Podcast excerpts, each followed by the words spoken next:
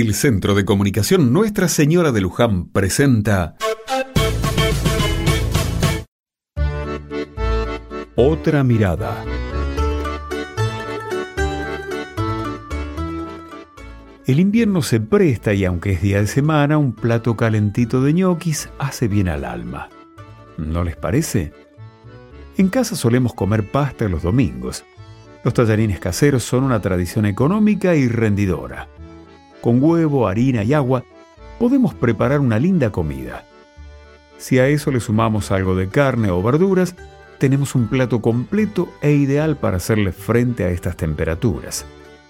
La tradición dice que los 29 se comen ñoquis.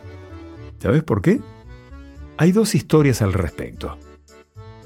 Una viene del siglo VIII, donde un médico llamado Pantaleón, que luego sería santo, se encontraba en el norte de Italia atendiendo a enfermos.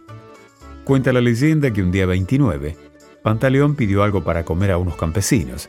Ellos le sirvieron un plato de ñoquis y el joven médico les auguró una temporada próspera para la pesca y la cosecha. Dicen también que cuando Pantaleón se retiró, debajo de su plato había algunas monedas de oro. Con el tiempo, esta tradición fue tomando fuerza en Italia y para cada 29, como forma de homenaje en las casas, se hacían ñoquis. Los italianos emigraron y trajeron, entre otras tantas cosas, esta tradición que hoy forma parte de nuestra cultura popular. Pero hay una segunda historia que tiene que ver con una realidad que a veces nos toca. La de los últimos días del mes donde hay que ajustar el bolsillo y hacer de la creatividad para cubrir las necesidades básicas. Esos mismos inmigrantes que hacían los ñoquis también porque la preparación de este plato es sencilla y barata. Papa, huevo y harina siempre había hasta en la casa más humilde, y la suma de esos ingredientes hacían una comida rendidora.